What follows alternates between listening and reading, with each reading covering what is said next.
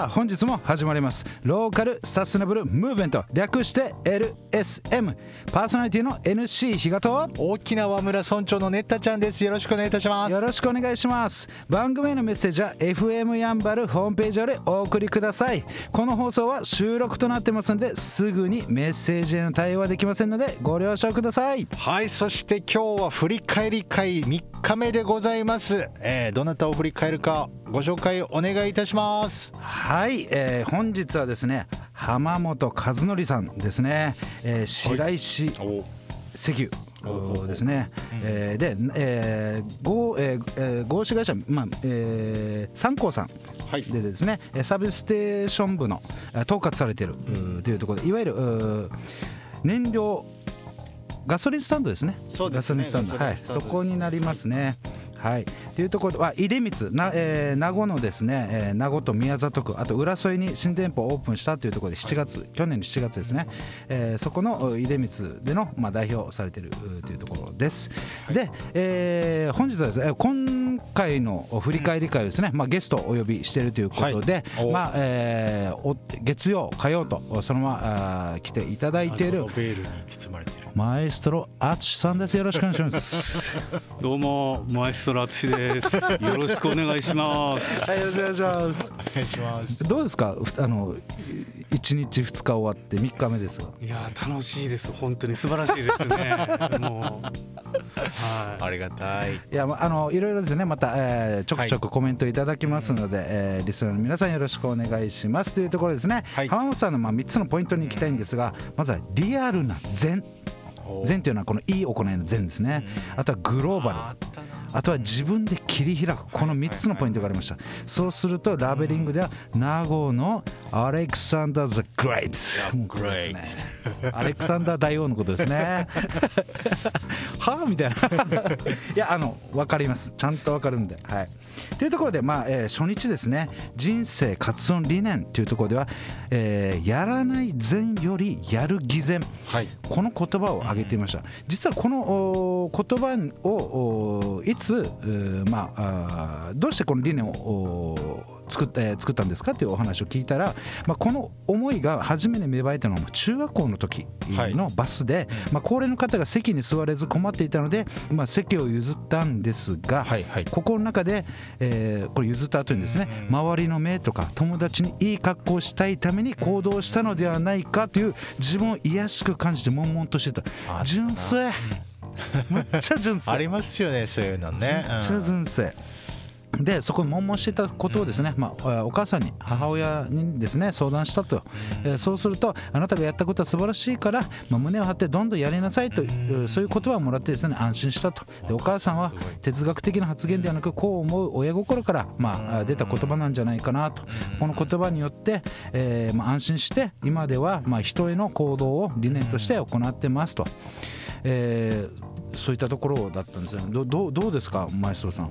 そういったところぱりねその何をやっていいかわからないって時に、はい。やっぱり行いをすべて正しい方に導くとか考え方次第だと思うんですけど、うん。素晴らしいですね。うん。そうですね。本当にあの、まあ、誰しもある通る道なのかなっていうところもありますよね、まあ、その中で、まあ、高校の時ですね、はい。まあ、最初この失敗談というところで、えー高校を浪人してしまったっていうところで、まあ、やっぱりですね高校えーいわゆるえー思春期ですよね。はい。どうやって折り合いつけたんですかと。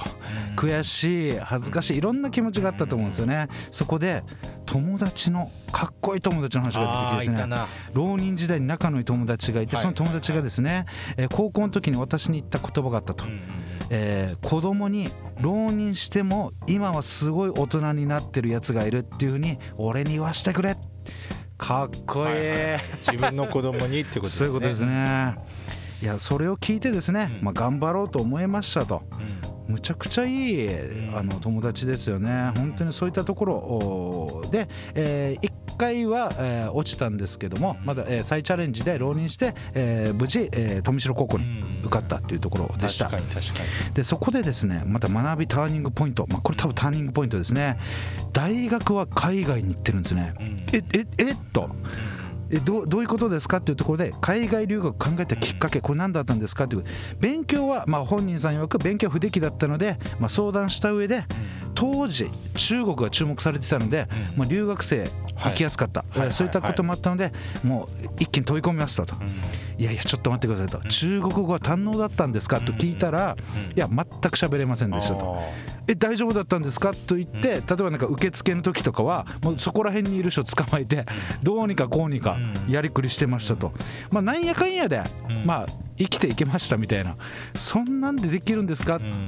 で今聞いた方はですねもしかしたらいやまあなんか三流ってうん。大学なんでしょって思いがちだと思うんですが実はですねここは福丹大学といいましてあ出た。世界大学ランキングで70位ですね。ほ中国国内でも3位にランクしている大学です。なるほど。でちなみに東大36位、えー京大が54位っていうところではいもうすごい、えーとで国立えー国のですねうん。研究機関とかがたくさんある大学なんでものすごい大学うんでそれでできたと。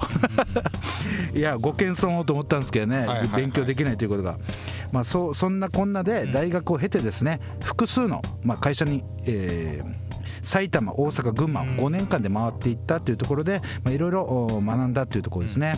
えーその経営スタイル大企業の経営スタイル、えー営業経理、えー営業経理100%フランチャイズの強み弱みとかですね、えーいろんな人脈とか事業継承を最も学びましたというところものすごい、えー経験でしたというところでした、まあ、ここまで聞いてどうどうですかマエストロさんなかなかまたいろんなところを回ってうん。勉強するっていうところが、まあ、そういう、まあ、頭がいいっていうところだって吸収力がやっぱり素うん。晴らしい人なんだなと今、うん。あ思いました。はい。まさに今このマエストロさんが言われた言葉なんですが何回も実はこの、えーラジオ中に出た言葉で、はい。内観力すげえなって話が出てたんですよずっと。やはり自分をあの一番最初に理念の中で中学校の時に自分で悶々としてたっていう自分をものすごく客観視できる力ってもともと多分備わってるんですよね。それがずっとやっぱりその人生を通してっていうところがあるのかなというところですよね。で、えー現在の活動のところではですね、まあ、合資会社のまあ参考さんというところで、まあ、燃料サービスステーション部というところで、えー休所されているんですが、まあ、それだけではなくてですね実はですね、えー名護市青年会議所の2021年度の、えー理事長理事長。はい、就任されていてですね。すその中でまあ活躍さ地域の方でもまあ活躍されています、えーなのでですねもしあのご興味ある方はですね、あのぜひぜひ問い合わせしていただければなというところ JC に行ってほしいですね。ですね。さらにそれだけじゃなくて、ね、石油商業組合青年部そこでもはい。おいろいろまた取り組みをしているということですね。まあ、ビーチクリーンとか、はい。えー社会的弱者のためのはい。セーフティーネットとかですね、えー交通維持チャリティーキャンペーンとかいろいろやってますというお話でした。まあ、そんな中でですね、はい。えー見据える未来というところで、あのー本当にここもですね、あのーこの初日月曜日に話した中本さんとちょっと浜本さん近いところがあるなというところで、はい。やはり帝王学的なうんあのこの一子相伝のっていうところはすごいつながってるなっていうところがこの見せる未来の中で、えーおじい様とかお父様の話がやっぱり出てきていたんですね。その中でまずおじい様との印象的なエピソードの中で、まあ、とある企業から発生する有害物質がまあ、地域住民から批判が出て先頭に立って地域の方と向き合って問題を解決したというそういった実績があるそうです。で現在おじい様はその対立していた地域でまあ功績が認められて名誉市民として現在称えられていると。素晴らしい。レジェンド。まさにレジェンド。すごいですね。でさらにですねお父様。お父様はどういう方なんですかということを聞,、えー聞くとですね現在同じ会社だそうです、うん。で一緒に働き始めてからより背中が遠くなったというふうに感じているそうです、で基本的に個人プレイヤーで力を発揮することが多いのですが沖縄に2店舗ある小さな会社の代表が全国、えーからですね大企業が集まる組織のま役員を務めていると。利権も大事なんですが最後は人との間柄を大切に重視しているような、まあ、お父さんですというお話をされてました。じゃあその中で現在浜本さんの考える自分の道それどういったものですかというふうに、聞きました。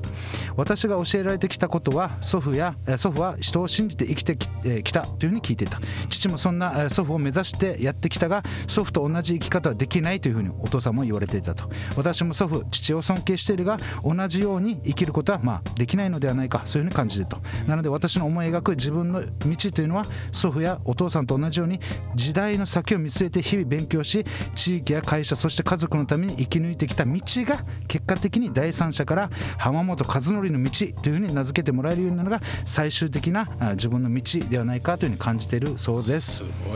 でそこでですねラジオ出演後の感想で、えー最後にですね最初,、えー最初出演のお話をいただいた時に自分に何かできるか不安だったそうです、で私、えー NC 比嘉からですね連絡が来たので、はい。内容を聞かずに了承したと。お、えーその当日収録の時、車の中でものすごい不安だったそうです。だけど収録終えてみるとすごいいい経験だったということに、えーおっしゃっていましたね。いやそれを聞いてあのどどうですかマエストロさん。いやもう本当にあれですね僕も突然だったんですけど もうもう MC 比嘉さんから言われて「いや出ても本当に良かったですよ。もう今日も面白いですね。いろいろ話聞いていただいて。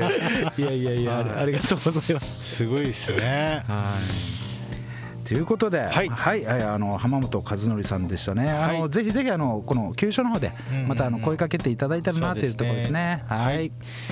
はいそして我々へのメッセージは LSM のホームページがございますのでそちらからお願いいたします、えーそしてラジオの裏話もブログと YouTube でアップしておりますのでノートというブログのサイトで KATSU かつで検索お願いいたします。YouTube でネッタちゃんで検索。ネッタはカタカナでちゃんはひらがなです。以上です。ありがとうございました。